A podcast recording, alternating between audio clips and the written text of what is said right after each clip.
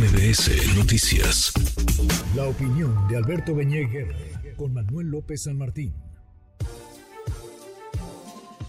Don Alberto Beñé, siempre un placer saludarlo. ¿Cómo está? Juan Manuel, qué gusto saludarte. Muy buenas tardes. Pues fuera de control lo que está sucediendo en la frontera sur del país, ¿no?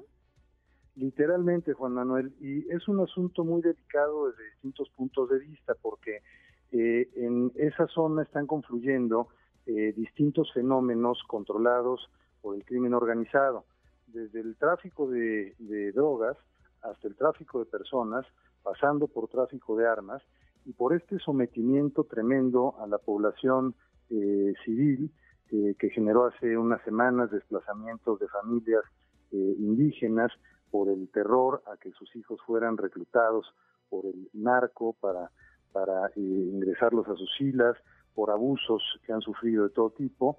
Y lo que vimos este sábado, pues es una exhibición de poder del cártel de Sinaloa en su lucha frente al cártel Jalisco Nueva Generación, pero que tiene además de lo prioritario que sería cuidar a la gente, a, nuestra sociedad, a nuestros compatriotas allá, pues también eh, una dimensión internacional muy delicada, porque una frontera así de porosa, eh, bajo el dominio del crimen organizado, supone un tema de seguridad nacional para México y para Estados Unidos también.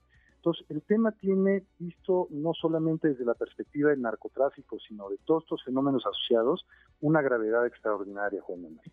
Ahora la pregunta del millón, ¿qué hacer? Porque aparentemente están rebasadas las fuerzas federales y locales en la entidad.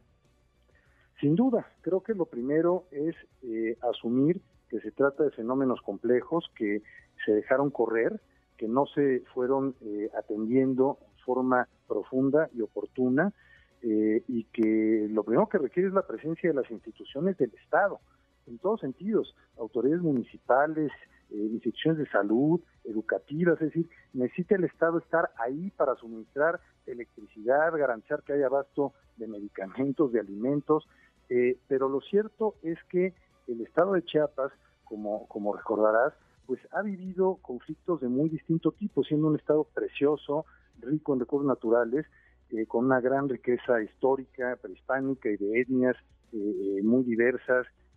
bueno, pues lo que ha vivido son conflictos religiosos en comunidades donde ha habido expulsiones entre eh, creyentes protestantes, creyentes católicos, en conflictos armados. Recordarás aquella masacre en Acteal por razones políticas eh, en, el, en el 96.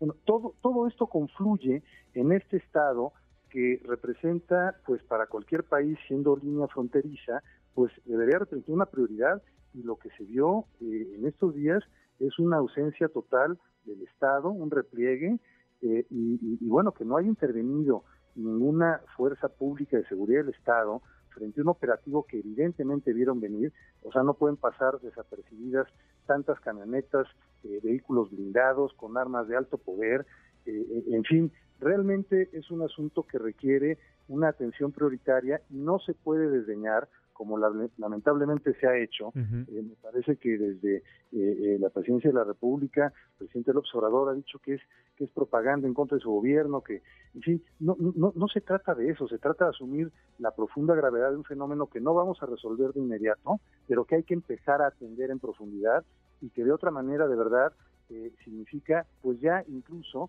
que seamos vistos, así lo declaró el gobierno de Guatemala, pues como una amenaza para su seguridad, es decir, los cárteles mexicanos ahora son una amenaza y ellos sí ya pusieron guardias eh, de sus Fuerzas Armadas en la línea fronteriza.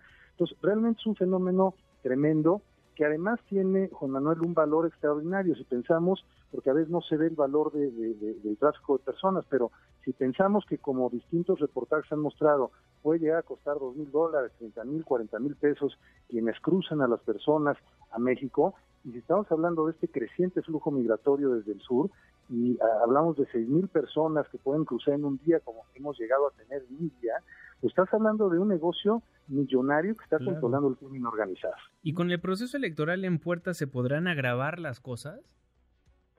Pues sin duda lo que lo que tenemos ahí en Chiapas es además de que no está la presencia de fuerzas nacionales de seguridad, pues un gobierno estatal que parece encerrado en Tuxtla sin atender, desactivar, mitigar estos problemas eh, ya lo dijo la diócesis de San Cristóbal en un comunicado, organizaciones empresariales de la sociedad, hay una ausencia plena de la autoridad y esto eh, rumbo al proceso electoral, como bien señalas, pues es otro frente de altísimo riesgo. Pues estaremos al pendiente lo que vaya a pasar porque es delicada la situación que se vive al sur de nuestro país y con cada vez más personas intentando buscar el sueño americano se agrava aún más esta crisis en la frontera.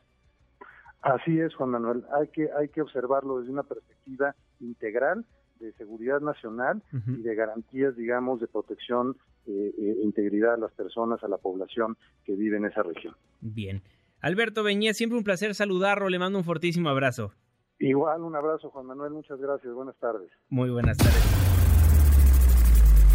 Redes sociales para que siga en contacto: Twitter, Facebook y TikTok. M. López San Martín.